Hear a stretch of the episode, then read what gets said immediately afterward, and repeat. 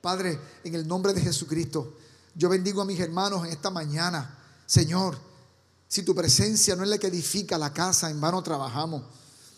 Si tu presencia no es el que guarda nuestros corazones, en vano nosotros guardamos nuestros corazones. Señor, que tu presencia esté con nosotros y no solamente nos dé descanso, tu presencia también nos dé la palabra buena, asertiva para este tiempo. Señor, alértanos en esta mañana. Abre nuestros ojos espirituales, nuestros oídos espirituales, Señor, para contemplar tu palabra en nuestro corazón. Le abrimos espacio a tu palabra. Tu palabra es buena para nuestra alma y nuestro corazón. Declaramos receptivo nuestro corazón a tu palabra. Se cae toda defensa natural a tu palabra, toda resistencia a la palabra se va en esta hora, todo prejuicio a la palabra. Señor, que tu palabra pueda entrar a nuestros corazones y provocar lo que tu Santo Espíritu quiere provocar en nosotros. En el nombre de Jesús. Amén. Y amén. Le llamé a esta predicación, Jesús está en la casa. Hay algunos que lo creen. Jesús está en la casa. Pero sabes, hermano, Jesús está en la casa, pero no siempre lo vemos. Son muchas veces en mi vida, muchas, incontables las veces, que no lo he visto. Y ha estado en la casa y no lo he visto. Y cuando cuando he ido con ese lamento delante del Señor, Señor, pero ¿dónde tú estás? Yo me doy cuenta que Él siempre estuvo allí, pero hay unos asuntos a veces internos en nuestra casa espiritual que impiden que aunque, aunque Él esté allí, sea palpable, no le veas. Y Jesús está en la casa, porque Él dijo que estaría contigo algunas veces. Él dijo que iba a estar cuánto? Que iba a estar siempre, que siempre estaría con ustedes, que siempre estaría en la casa. ¿Cuántos lo creen? Pero sabes, hermano, tenemos la capacidad de no verlo. En capítulo 19 de Lucas, verso 41 al 44, al acercarse a Jerusalén, hermano, al acercarse a Jerusalén, la ciudad de David, la ciudad donde Jesús va a reinar. ¿Sabía eso? Que Jesús un día va a reinar en esa ciudad para siempre, que su reino no tendrá fin. Esas son las promesas que, el, Padre le, dio a David. Voy a tener un hijo, de, de tus lomos, David, saldrá un hijo que se sentará en tu trono en Jerusalén, en Sión, y va a reinar para siempre. Su reino no tendría fin.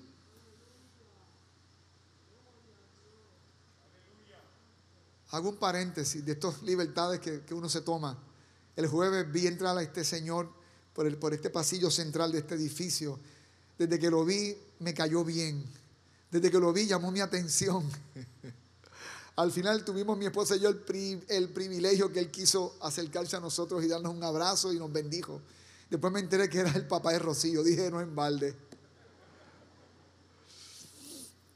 El que lo hereda no lo hurta. Decimos por allá. Ahora entiendo. Gracias hermano, me honró y nos bendijo a mi esposa y a mí, nos sentimos muy honrados. Al acercarse a Jerusalén, Jesús vio la ciudad delante de él, la amada Jerusalén. Jesús comenzó a llorar. Hombres, acuérdense lo que hablamos en la conferencia, los hombres podemos llorar. Jesús comenzó a llorar. Y es interesante porque él, él no lloró solo en una esquina, él lloró frente a los discípulos porque ellos lo registraron. Si Jesús llora donde nadie lo vea, esto no se registra en esta escritura. Pero él lloró donde lo vieron. Cuando Lucas comenzó a buscar la información sobre Jesús y se sentó con Pedro, se sentó con, los hombres que estaban cerca de Jesús, le dijeron, no, no, cuando, mira Lucas, cuando fuimos a Jerusalén, Jesús comenzó a llorar. Y nosotros, maestro, maestro, maestro. Jesús comenzó a llorar frente a Jerusalén. Jerusalén era su casa, su palacio, la ciudad donde él va a reinar. Como quisiera hoy, hoy, como quisiera que hoy tú, entre todos los pueblos, entendieras el camino de paz, pero ahora es demasiado tarde. Y la paz está oculta a tus ojos. Porque la paz no es un concepto que no lo puedes tocar. La paz para, para nosotros es una persona. ¿Usted entiende eso? Para nosotros la paz no es algo que yo siento. Para nosotros la paz es una persona que yo conozco, que se llama Jesús. ¿Usted entiende eso? Nuestro mensaje, hermano, nuestro mensaje no es algo filosófico, nuestro mensaje es una persona. Dios nos mandó un mensaje y el mensaje se llama Jesús. Jesús no trajo un mensaje solamente, Jesús era el mensaje. Tú no sigues una idea, sigues una persona. Los que son budistas, tú quitas a Buda de su filosofía y practican la, filosofía sin Buda porque se puede. Los que son cristianos no pueden practicar la fe sin Cristo porque nuestra fe es en una persona. Gracias al Padre que nos envió a Jesús. La paz está oculta a tus ojos. No pasará mucho tiempo antes de que tus enemigos construyan, y está profetizando Jesús, murallas que te rodeen y te encierren por todos lados. Eso ocurrió después. Roma cercó toda la ciudad de Jerusalén, pero eso es otro tema. Te aplastarán contra el suelo y a tus hijos contigo. Esa palabra es bien dura y ya se cumplió. 70 años después de Cristo, los romanos cercaron la ciudad.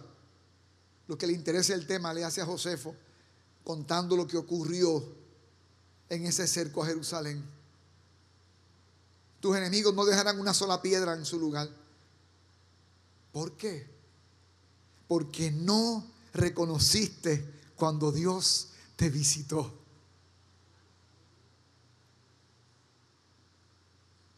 Pastor Montalvo dijo ahorita algo aquí que yo dije, ay Señor, que se abran los oídos. Dijo, Dios no te trajo aquí por casualidad, más o menos eso. Dios fue el que te trajo a ti aquí.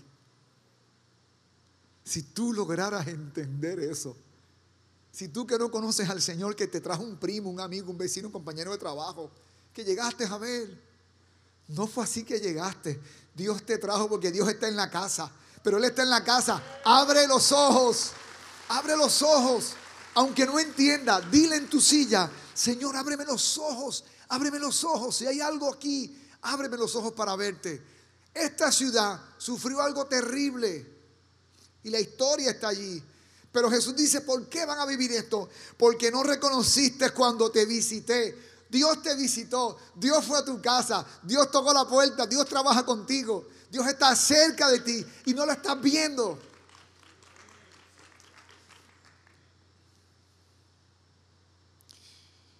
Cuando yo tenía siete años, siete, ocho años, era un domingo por la mañana. Era un niñito como, como un bolón. Yo siempre fui flaquito y bien cabezón. No sé por qué fui cabezón. Y estaba buscando música, específicamente salsa, porque a mí me gusta mucho la salsa. Digo, la de aquella época. Y entonces, de momento sale escuchando la voz de un hombre Después me enteré que era el hermano Gigi Ávila, pero yo no sabía que era Gigi Ávila, yo era un niño. Y cuando él dijo Cristo viene, yo paré la radio allí. No entendía el mensaje, pero nada, ¿qué va a entender? Un niño de 7, 8 años. Pero sí entendí cuando él dijo, si tú quieres recibir a Cristo como tu Señor y Salvador, pon las manos en la radio. Y yo puse las manos en la radio porque yo quería conocer a Jesús. De allí hasta que finalmente le entregué mi vida a Cristo, fue a los 17 años. Había pasado mucho tiempo y muchos problemas. En mi casa, que, iban a enseñarme si eran espiritistas? Si yo le decía, mira, yo, yo me convertí a Cristo. ¿Te choqué?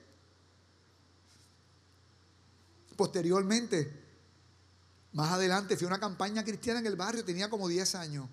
Yo salía de mi casa por ahí a ver qué había y en la cancha había una campaña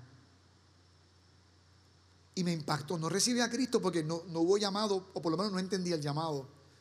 Y llegué a mi casa y, mi abuela estaba haciendo los rezos, ella era espiritista, estaba haciendo sus rezos. Yo le interrumpo y le digo, abuela, eh", de hecho ella no se podía interrumpir cuando estaba rezando, pero yo siempre fui el nieto consentido de ella, yo lo podía hacer. y le interrumpí. Le dije, abuela, ya yo sé lo que voy a hacer cuando yo sea grande. Y me dijo, ¿qué vas a hacer cuando sea grande? Le dije, yo voy a ser pastor cuando sea grande. Y la abuela mía me dio un regaño. Ella regañaba bien, aunque me consentía, me regañaba. Abuelo, se vale regañar. es otro tema. Entonces me fui a la habitación frustrado. Dije, ah, no puedo ser pastor.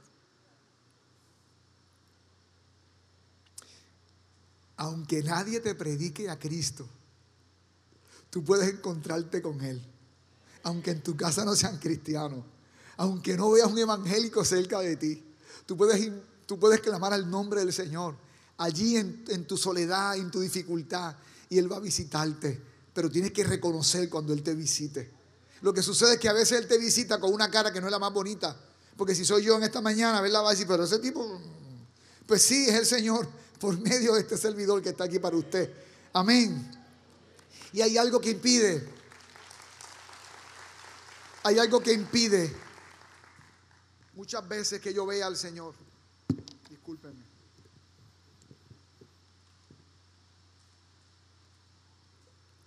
El orgullo muchas veces impide que yo vea al Señor.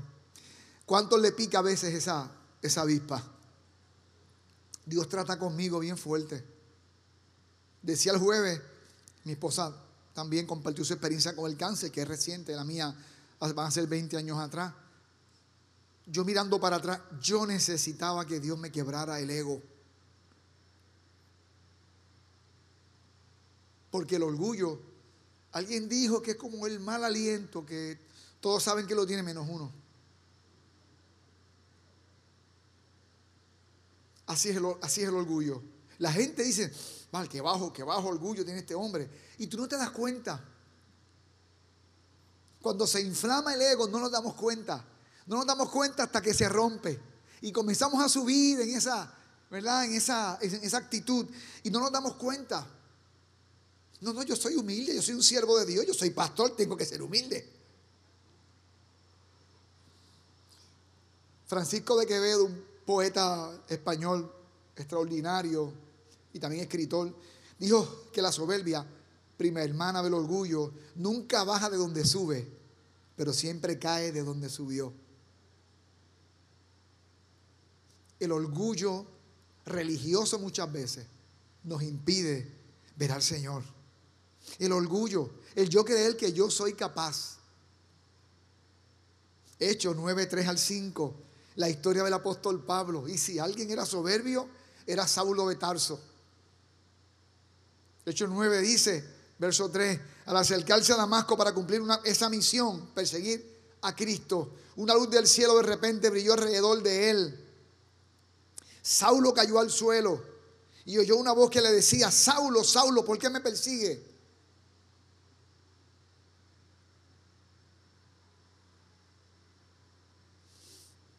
¿Quién eres, Señor? ¿Quién era? Era Jesús. Era Jesús, pero Pablo no lo pudo qué? No lo pudo reconocer porque Pablo estaba lleno de qué? Lleno de orgullo, lleno de soberbia. Y en estos años en el Señor, cuando muchas veces no veo al Señor cerca de mí, cuando no lo veo en mi casa, es porque yo me llené de orgullo. No fue que él, que no está en la casa, Él está en la casa, pero lo veo y no diciendo si está o no está en la casa. Pablo no sabía quién era. Pablo estaba buscando a Jesús y cuando le encuentra, no pudo qué? No pudo darse cuenta que era Jesús, porque estaba buscando a la persona equivocada.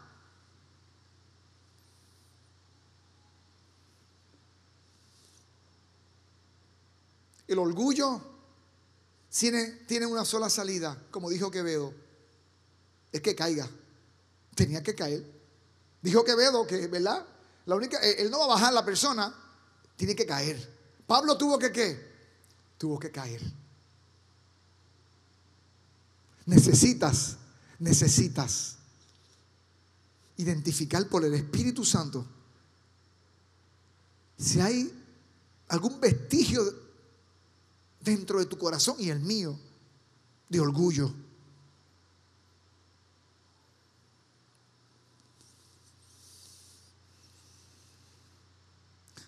Porque no vas a darte cuenta tú solo, porque no es posible. Tienes que decirle al Espíritu de Dios, Señor, hay orgullo en mi corazón. Hay orgullo en mi corazón.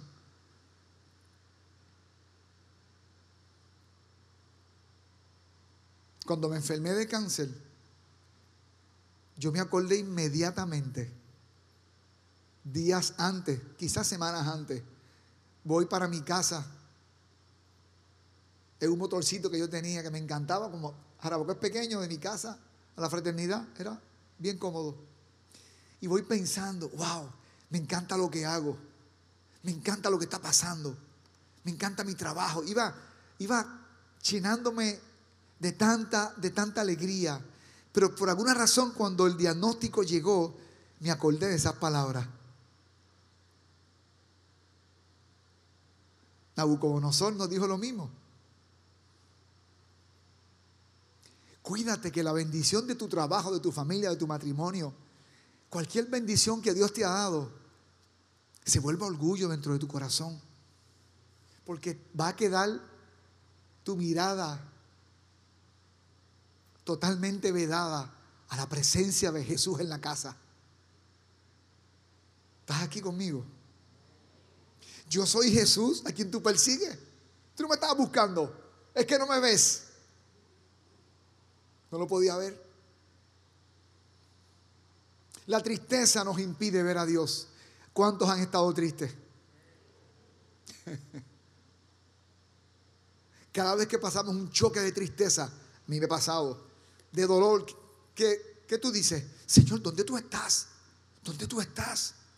¿Cuántos han hecho esa pregunta? Mucho. ¿Dónde estás? ¿Dónde está Jesús?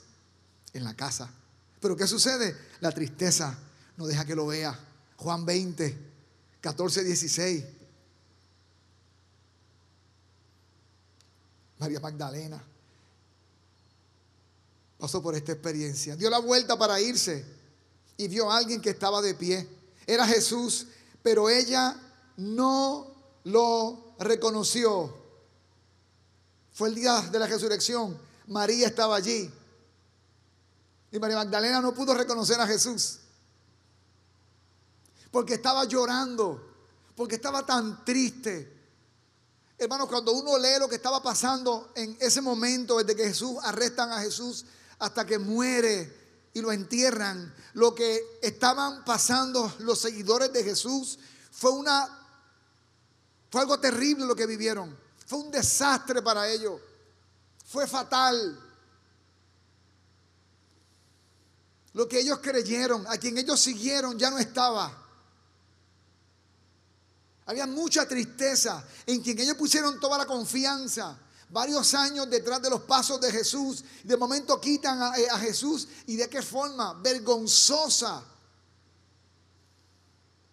¿Y quién sigue a un líder que le pasa todo eso?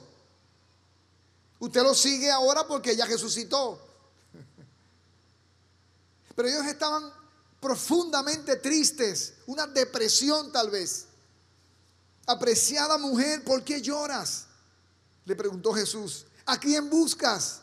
¿A quién tú buscas en esta mañana? Ella pensó que era quién. Este, este, este es el jardinero. Cuando Jesús está en la casa y estamos tan tristes, no lo vemos. Vemos a la trabajadora o al que corta el patio.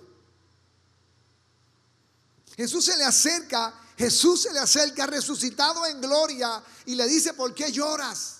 ¿A quién buscas? Ella piensa, este es el jardinero. La tristeza nos bloquea la mirada y la visión. ¿Cómo lo sé? Porque yo he estado triste muchas veces. Cuando te rompen el corazón, tú no ves a Dios.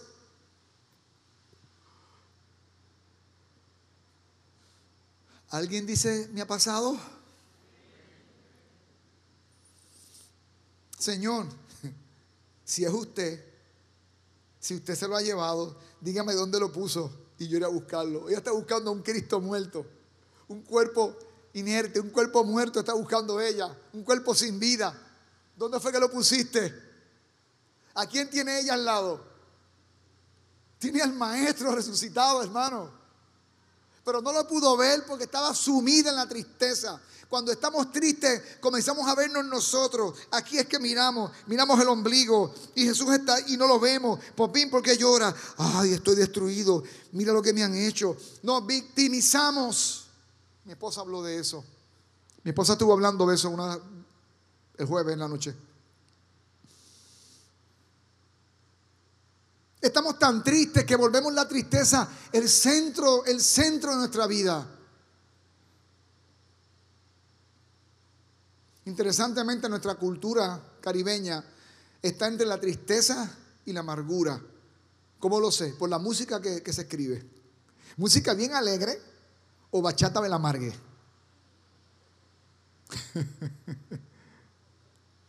Y como un hombre amargado, un colmado, viernes por la noche, con una, con una cosa así de, cerveza, triste y con bachata, puede encontrar a Cristo. No lo puede ver en su vida.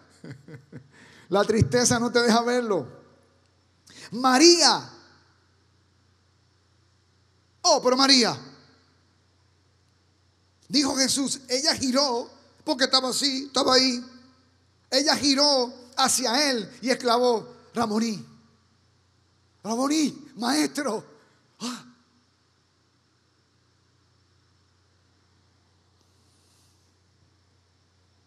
Llegaste triste esta mañana tal vez. Y aquí la presencia del Señor estaba desde que entramos por aquí, desde el parqueo. Y Joel arrancó desde la primera nota y se sentía que el maestro estaba en la casa. Yo he llegado a cultos donde la presencia de Dios está moviéndose no porque yo lo sienta lo veo en los demás y yo digo, ay, ¿y qué pasa aquí? ¿Qué culto tan apagado está hoy esto? Y pienso que son los músicos, que son las canciones. No es nada de eso, soy yo que estoy triste, que no veo a Dios en la casa. Pero Jesús está en la casa. Están esperando si Joel cantara mi canción. Fue la selección de canciones. No, la fiebre no está en la sábana. No es el bate, es el bateador. No es el ambiente de la casa. Él está en la casa. Es que llegaste muy triste y la tristeza está reinando. Pero fíjate, los cristianos podemos estar tristes, sí o no. Sí podemos estar tristes. Es cuando, la, cuando esa tristeza gobierna tu corazón, tu sistema central. No dejes que la tristeza se meta en tus sesos y tome el control. Puedes estar triste, pero mantén los ojos abiertos porque Jesús está en la casa. Y el único que te va a consolar va a ser Él. ¿Cómo llegaste? No me respondan. ¿Cuántos llegaron hoy? Porque, porque había que llegar. Yo he llegado así. Yo soy el pastor. Y hay domingos donde voy arrastrando los pies, tratando de llegar. Y he estado en el servicio y he cantado pero la tristeza ha estado allí y me he parado a predicar.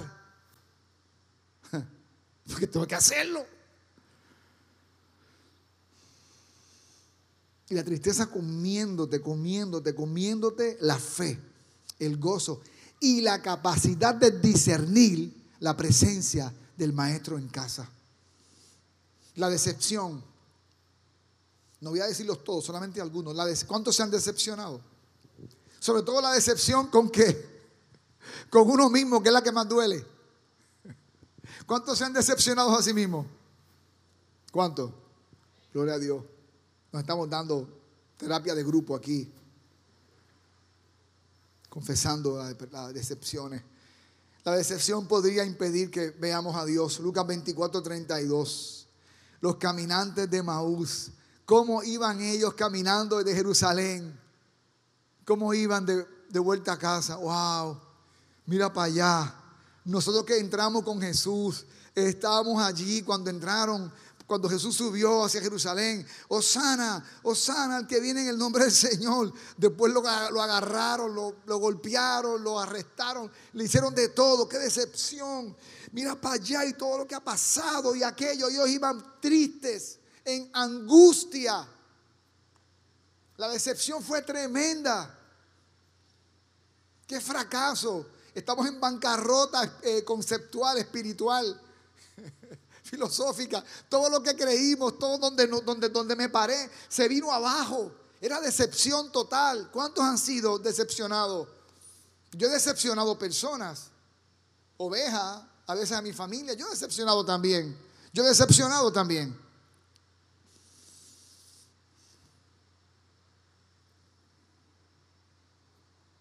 Entonces Jesús se une a la caminata. Ajá, muchacho. Hola, ¿qué tal? Hola, hola, hola. ¿Y por qué van así con esa cara? ¿Qué pasa? ¿Y esa cara? Tú no sabes lo que ha pasado. Mira, Jesús, hombre de, milagros y de poder. Y comenzaron a caminar, a caminar, kilómetros y kilómetros. Y Jesús hablando con ellos, empezó Jesús a hablarle de la profecía, de la palabra. Es que se supone que pasará esto. Sí, es verdad, pero mira todo el revolú que pasó. Y están hablando con Jesús varios kilómetros, caminando con él. Él va contigo en el carro y tú decepcionado porque el jefe que me votó, que me desvinculó, que mi esposa, que los hijos, que el matrimonio, tú vas por ahí en esa amargura, en esa decepción y Él está hablando contigo, pero tú no puedes darte cuenta que es Él. Porque la decepción está gobernando en el centro de tus emociones.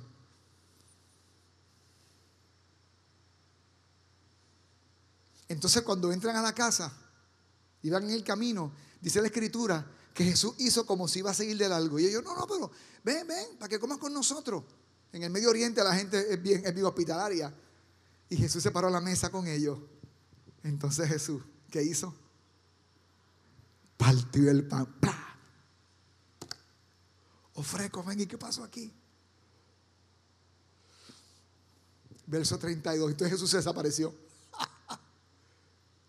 Entonces se dijeron el uno al otro, no ardía nuestro corazón cuando nos hablaba en el camino, nos explicaba la escritura. Me estaba dando un estudio bíblico y no me di cuenta que era él.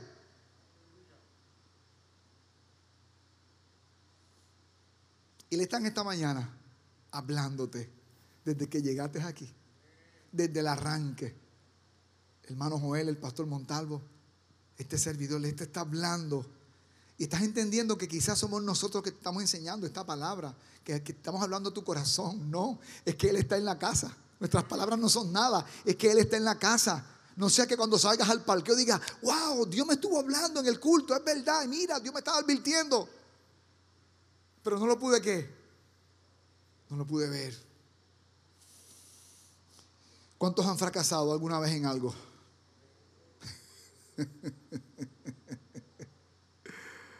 me siento mejor.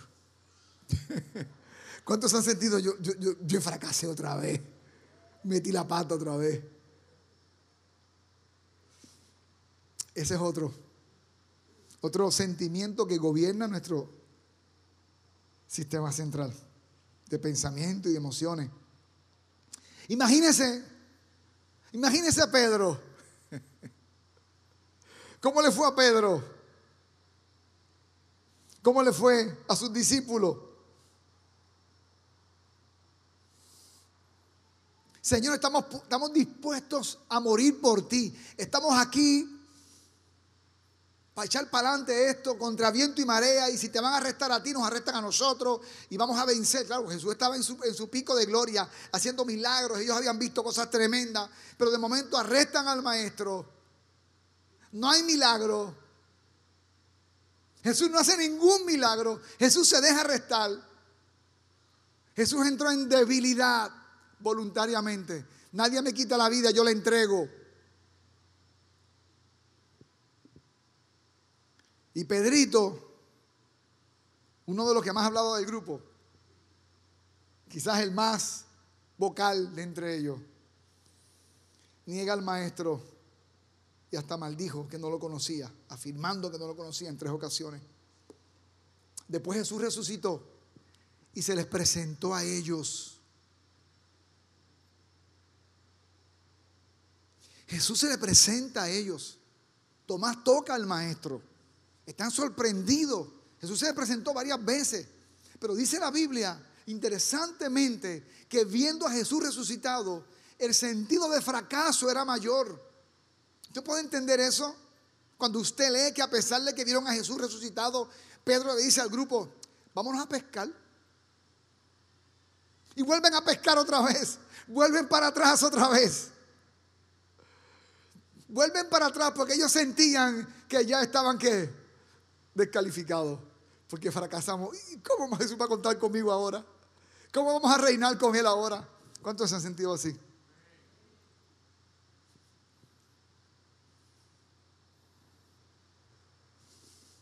Hace muchos años que yo quise dejar el ministerio. Me pasó algo bien interesante, hermano. Se los voy a contar cómo fue. Estoy en Puerto Rico, en un campamento. Era pastor allá en Puerto Rico, era soltero todavía. Y yo, yo no andaba bien. Eh, salía mucho a ministrar y comencé a, a ser más ministro que, que hombre de Dios. Y en ese campamento tomé una decisión. Me fui a orar. Era un edificio abierto. Y me fui a orar a la parte de atrás. Tuve un rato bueno orando. Y dije, Señor, esta semana voy a renunciar. Quiero dejar el ministerio. Te, voy a servir siempre, voy a seguir sirviéndote. Voy a dejar el ministerio, quiero hacer otras cosas. Pensé hasta irme de Puerto Rico a, a los Estados Unidos, otras cosas. Servir al Señor en una iglesia donde nadie me conociera y sin presiones de trabajo. sentido de fracaso. Me, saqué mis lágrimas. Ok, vamos, que el culto empezó y empezó el tiempo del devocional. hay un hermano ministrando. Y para la música. Y dice, alguien, hay un pastor que decidió renunciar al ministerio aquí.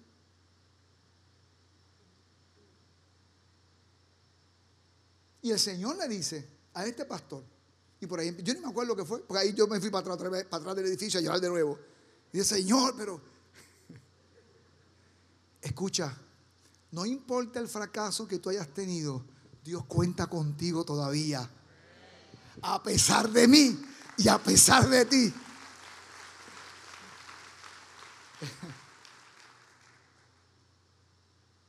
eh, y esa tarde Dije, Señor, pero suéltame. ¿Cómo tú puedes contar conmigo? Es que no se trata de nosotros, hermano. El problema es que pensamos que Él nos busca por las cosas tremendas que tenemos. Hermano, Él nos escoge precisamente por las pocas cosas buenas que tenemos.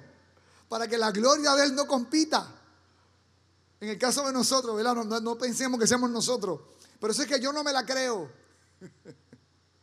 ¿Cuántos dicen que es así también? Entonces en el 5, ¿dónde me quedé? Ah, Juan 21, 4, 7. Al amanecer Jesús apareció en la playa, pero los discípulos no podían ver quién era. Estaban en la barca y lo vieron. ¿Quién será que está en la playa allá? En el, ¿Quién será que está allá? Pero fíjense, hermano, la gente dice, era que estaba muy lejos. No estaba muy lejos. No, quizás fue que estaba muy lejos. No estaba lejos. Vamos a lo que la palabra enseña. En el verso 5 les preguntó, amigos. Por lo tanto, no estaban lejos porque que sé qué, se oía. Lo que, eh, lo que sabemos un poquito de la costa, sabe que a veces hay mucha brisa. Y si tú hablas y gritas, aunque no sea tan lejos, no se oye porque la brisa se lleva ese sonido. Por lo tanto, no estaban muy lejos. Lo interesante es que Jesús está en la costa los puede escuchar a ellos y ellos a Jesús, pero ellos no saben que es Jesús. Porque el sentido de fracaso, ¿les qué? Les cerró la mirada.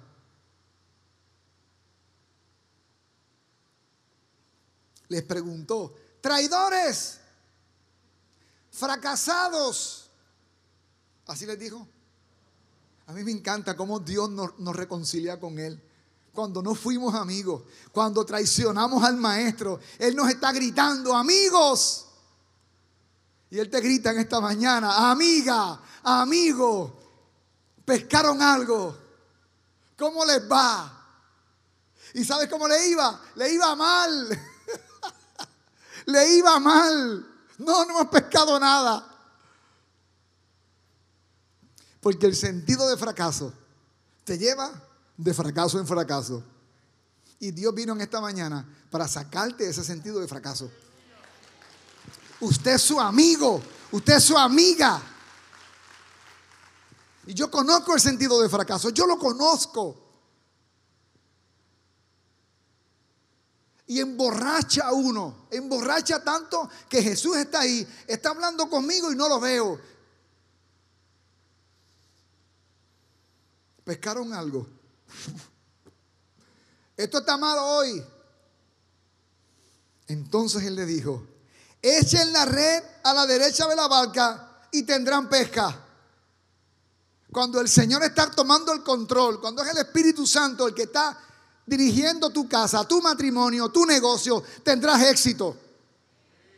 Cuando Él dirige tu matrimonio, cuando Él dirige tu ministerio, tu vida, tendrás éxito. Pero éxito no es ausencia de problemas,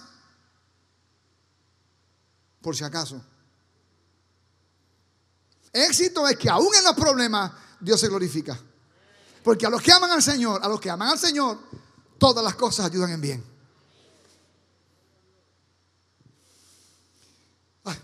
el tiempo. Ellos lo hicieron. Y no conectaron que el llamado al principio fue así. No lo conectaron. Y no podían sacar la red por la gran cantidad de peces que tenían. En el verso 7. Entonces el discípulo a quien amaba le dijo a Pedro, perdón, entonces el discípulo a quien Jesús amaba le dijo a Pedro, Juan, es el Señor. ¿Cuándo se dieron cuenta que era Jesús? Cuando tuvieron el éxito en la pesca por la instrucción de Jesús. Y ahí los ojos se que se abrieron. Pedro, es Jesús. ¿Por qué esa reacción de Juan fue tan importante? Es Jesús. Es como si le dijera, Pedro nos vino a buscar.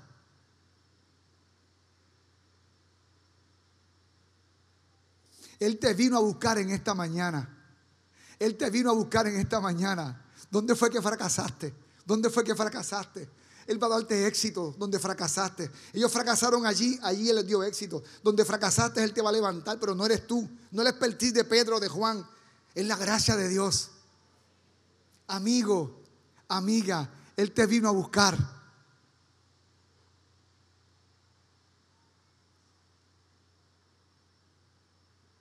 Es que no soy digno. Es que nunca lo vas a hacer. ¿O usted ve que yo me siento digno? ¿O sus pastores? Si hemos entendido que esto ha sido por gracia. Quiero dejarte uno más para finalizar. Hay más. Hay otros que quizás tú has sentido y yo, he sentido que no están en esta lista. Estoy despertando algunos simplemente para que otros también afloren. El prejuicio podríamos, eh, eh, impide que veamos a Dios. El prejuicio podría impedir que tú veas a Dios. El tener un juicio hecho fuera de tiempo.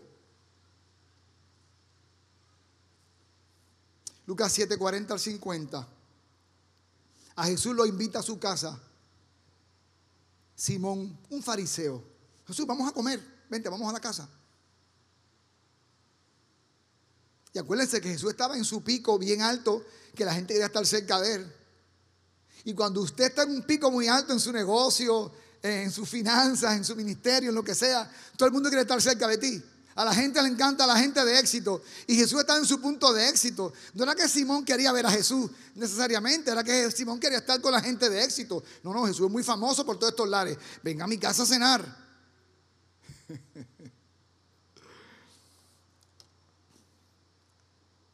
y lo llevó a la casa de Simón. Eh, eh, eh, y lo llevó Simón a su casa a cenar.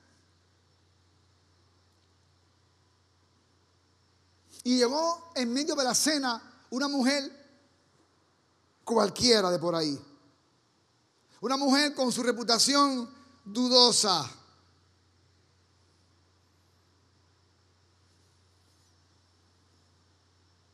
Sí, de esa misma, de esa misma que usted pensó, como en el barrio. ¿Ya, ya pensó en esa persona? Ay, sí, como fulanita en el barrio. Sí, esa misma.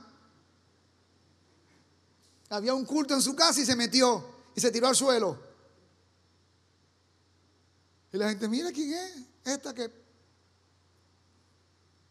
el prejuicio con la gente. El prejuicio con la gente. ¿No le ha pasado que llega a un, servicio y llegó de momento, ay, mira quién está aquí sentado en esa línea. Ah, esto se cae hoy. Mira quién llegó aquí a la iglesia. Entró una persona a la fraternidad y se encontró un hombrecito que estaba allí, un hombre, llevaba ya un tiempo entre nosotros, pero él nunca había ido, así que fue. Y después me dijo, cuando lo vi, dije, ah, aquí es que se esconde él. Y sí, yo también me escondo aquí. Porque en la casa del Señor nos escondemos los que somos pecadores. Cuando dicen amén. Qué bueno. Entonces, cuando la mujer está de baja reputación, se le tira los pies de Jesús. Simón pensó, si Jesús fuera profeta de verdad, sabría la mujercita que lo está tocando.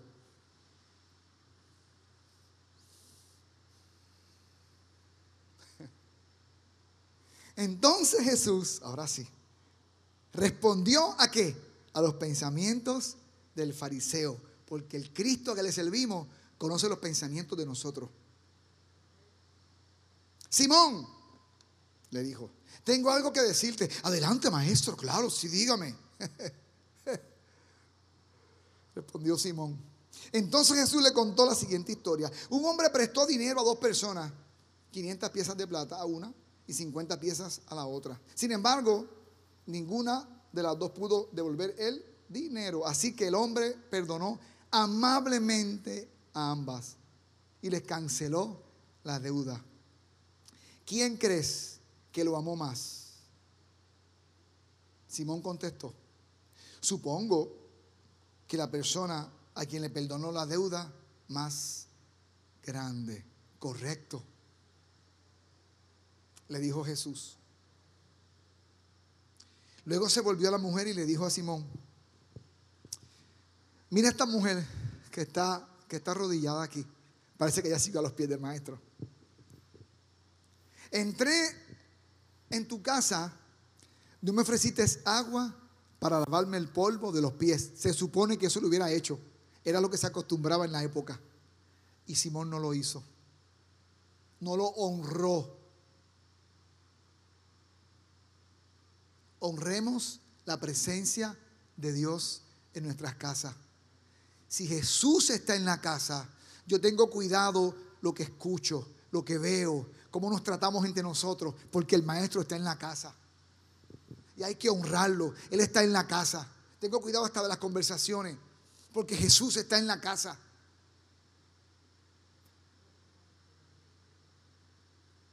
Cuando entré en tu casa, no me ofreciste agua para lavarme el polvo de los pies. No me honraste. Pero ella lo lavó con sus lágrimas y lo secó con sus cabellos. La acción de los cabellos es bien importante porque para una mujer en todas las culturas ese cabello era muy importante. Y muchas mujeres se soltaban ese cabello frente a sus esposos.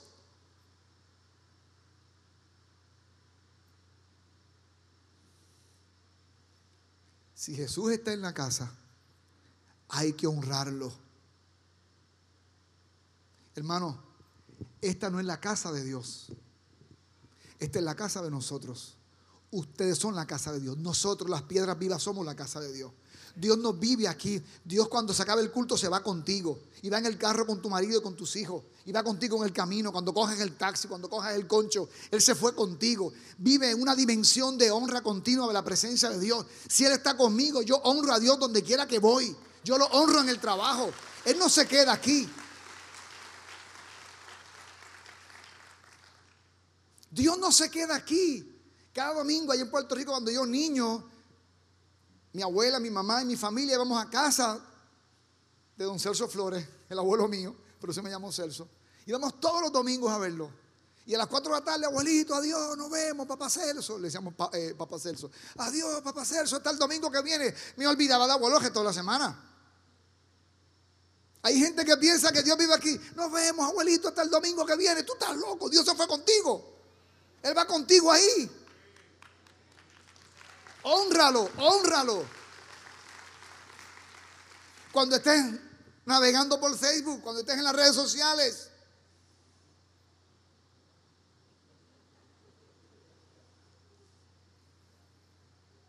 Ok.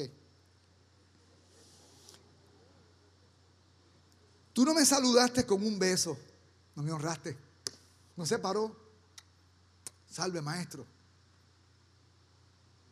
Pero ella, desde el momento en que entré, no ha dejado de besarme los pies. Pies que no estaban limpios, porque él no, Simón no lavó los pies de Jesús, ella los limpió con sus lágrimas y con todo lo que estaba pasando allí y lo secó con sus pies.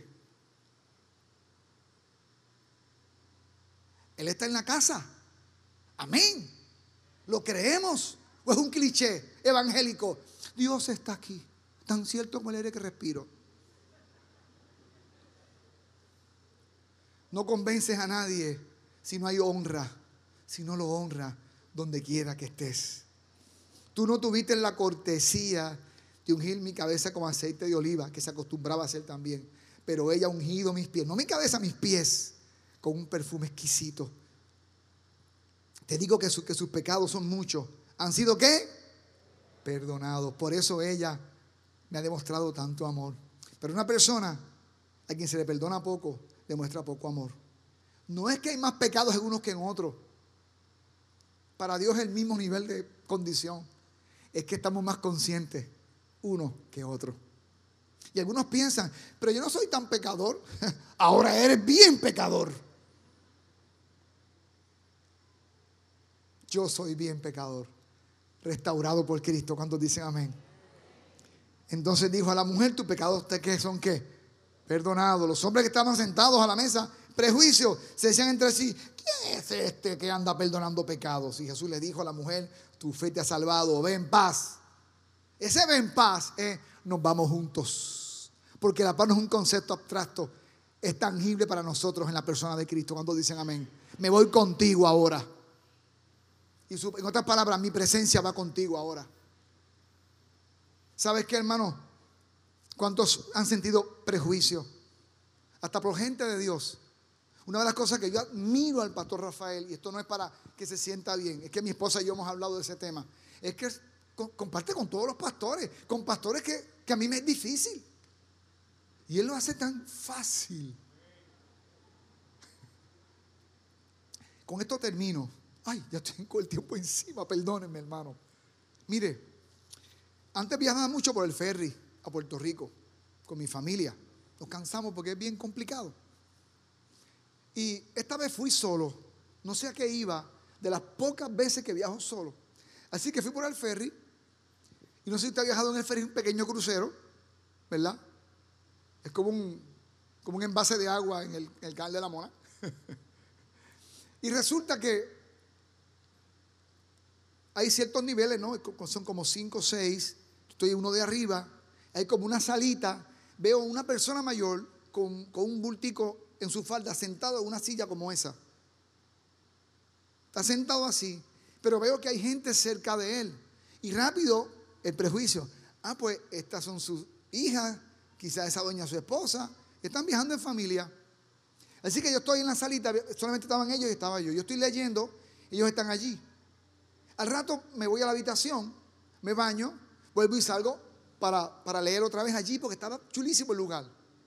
Y resulta que el, hombre ya no estaba. Estaba allí, pero la, la, gente, la familia no estaba. Así que dije, ah, está viajando solo el hombre. Y seguí leyendo. Eran como las 10 y media de la noche. Y dije, bueno, ya, voy a dormirme. Él está dormido con su bulto encima, en la silla y con su cuerpo encima del bulto así. Una persona mayor. Y me fui a dormir, me hacía y me acosté en la litera. Fíjese lo que son los prejuicios. Dios puede visitarte y no verlo. Mire lo que pasó. Me acuesto a dormir. ¿Cuántos conocen la voz del Espíritu Santo? Yo la conozco. Yo la conozco. Popín, ¿vas a dejar a ese hombre afuera? Y me volteaba en la almohada para buscar el sueño vas a dejar ese hombre afuera. Fue tan insistente que me senté en la punta de la cama y dije, Señor, yo no conozco a ese hombre. ¿Quién sabe quién es ese hombre? ¿Y qué hacía aquí en la República Dominicana? Me paré y estoy caminando, caminando en el, pasillito del cuarto pequeñito, en la cabina, caminando y, con, estoy hablando con el Señor, resistiéndome. No, Señor, ¿cómo buscar? Aquí hay camas vacías. Eran cuatro camas. Buscar y meterlo aquí. Dejé de caminar. Fui a la puerta y dije, Señor, yo lo voy a buscar. Pero tan pronto él diga, como se supone que diga, no, muchas gracias, porque el, tipo no me conoce. Él va a decirme, no, yo estoy bien, se preocupe, yo no voy a insistir, me voy a virar y ya. Y se acabó el tema. Dios me quería visitar. Me le acerco, lo despierto, está profundamente dormido. Hey, abuelo, él despierta. En Puerto Rico los jóvenes, no, si tan joven, a los mayores a veces de cariño le decimos abuelo. Hey, abuelo. Ajá, dígame. ¿Usted va a pasar la noche aquí sentado? Sí, aquí voy a pasar la noche sentado. Mire, yo tengo espacio en mi cabina. Eh, ¿Puede dormir aquí? Ah, claro que sí.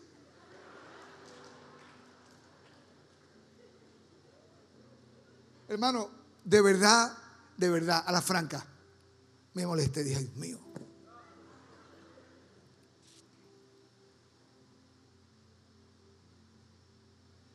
Y él se levanta, coge el bulto y está caminando atrás de mí. Y voy caminando por el pasillito. y voy pensando, Dios mío, ¿por qué estoy metido? ¿Pero qué yo hago metido con esto? O ¿cómo es que yo termino aquí con este hombre? Abro la puerta de la cabina, pequeñita, y me pongo en el medio. Mire, antes, antes de que entre, déjeme decirle algo, antes que nada. Yo soy el pastor Celso Pérez. Ah, usted es pastor. Yo también soy pastor, el pastor Furano de tal.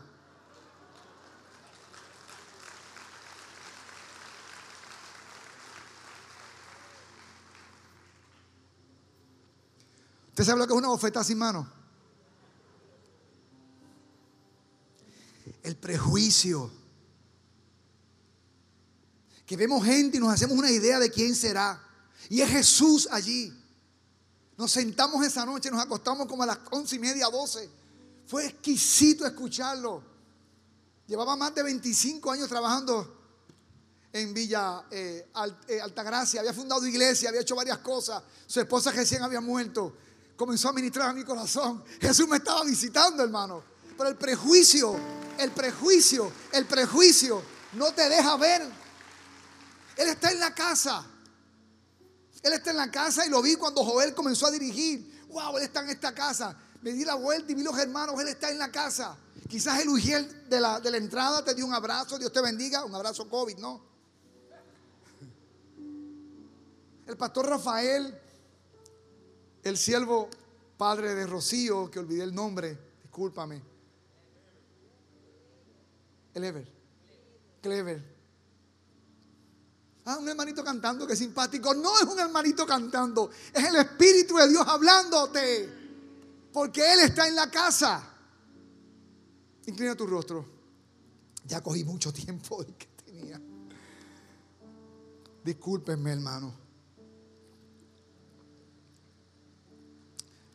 Suelo ser bien estricto con el tiempo, pero, pero necesitaba sembrarte esta palabra.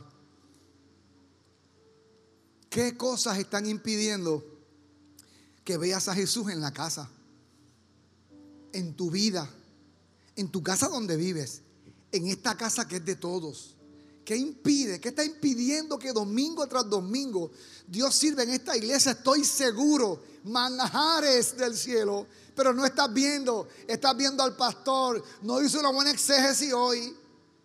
La canción que, escogió la hermana que canta o el hermano que canta no fue el mejor. El del piano desafinó hoy. Hoy estaba fatal. Y comenzaste a ver con orgullo, con prejuicio, con tristeza, con cualquier sentimiento que está ahogando la presencia de Dios en tu vida para que lo puedas ver y diga, Jesús está en esta casa. Y si necesitas que llore por ti, solamente ponte en tus pies. Diga, Señor, yo quiero verte en mi casa. Yo estoy pasando tiempos duros en mi matrimonio, en mi finanzas. Y estoy preguntando, ¿dónde es que tú estás, Señor? Si yo te sirvo, yo te amo. Si quizás hay orgullo, quizás hay cualquier otra cosa, quizás hay culpa, cualquier otro sentimiento está ahogando la capacidad de tú ver a Dios en tu vida. Y Dios está en tu vida desde el momento que invitaste a Cristo a tu vida. Él se comprometió a estar contigo siempre. El que no lo veas no quiere decir que no está. Bartimeo dijo, cuando Jesús le preguntó, ¿qué quieres? Quiero ver. Quizás tú puedes ver con tus ojos físicos, pero no estás viéndolo a Él. ¿Qué quieres? Dile en esta mañana conmigo, Señor, quiero verte. Quiero verte en mi crisis personal. Quiero verte en mi crisis financiera, laboral, ministerial, relacional, la que sea. Queremos verte en esta hora. Queremos verte en esta casa. Queremos llegar y darnos cuenta que tú estuviste con nosotros, que te fuiste conmigo en el vehículo, caminando en la calzada, que llegué a mi casa y estás conmigo. Como le dijiste a la mujer, ven paz, ve conmigo, en otras palabras, sal conmigo de este lugar. Que yo pueda verte, no importa las circunstancias que yo vea. Que yo te vea a través de hermanos ministrando a mi corazón. Que no sea, Padre Santo, el prejuicio gobernándome. Cuando quieres hablarme por siervos y siervas de Dios, que no son como yo quisiera que sean. Padre, en el nombre de Jesucristo. En el nombre de Jesús. Abre mis ojos, Señor, para verte en mi tristeza, en mi angustia. Porque si yo logro verte, Señor, y discernir tu presencia, nada, nada va a ser imposible yo atravesar.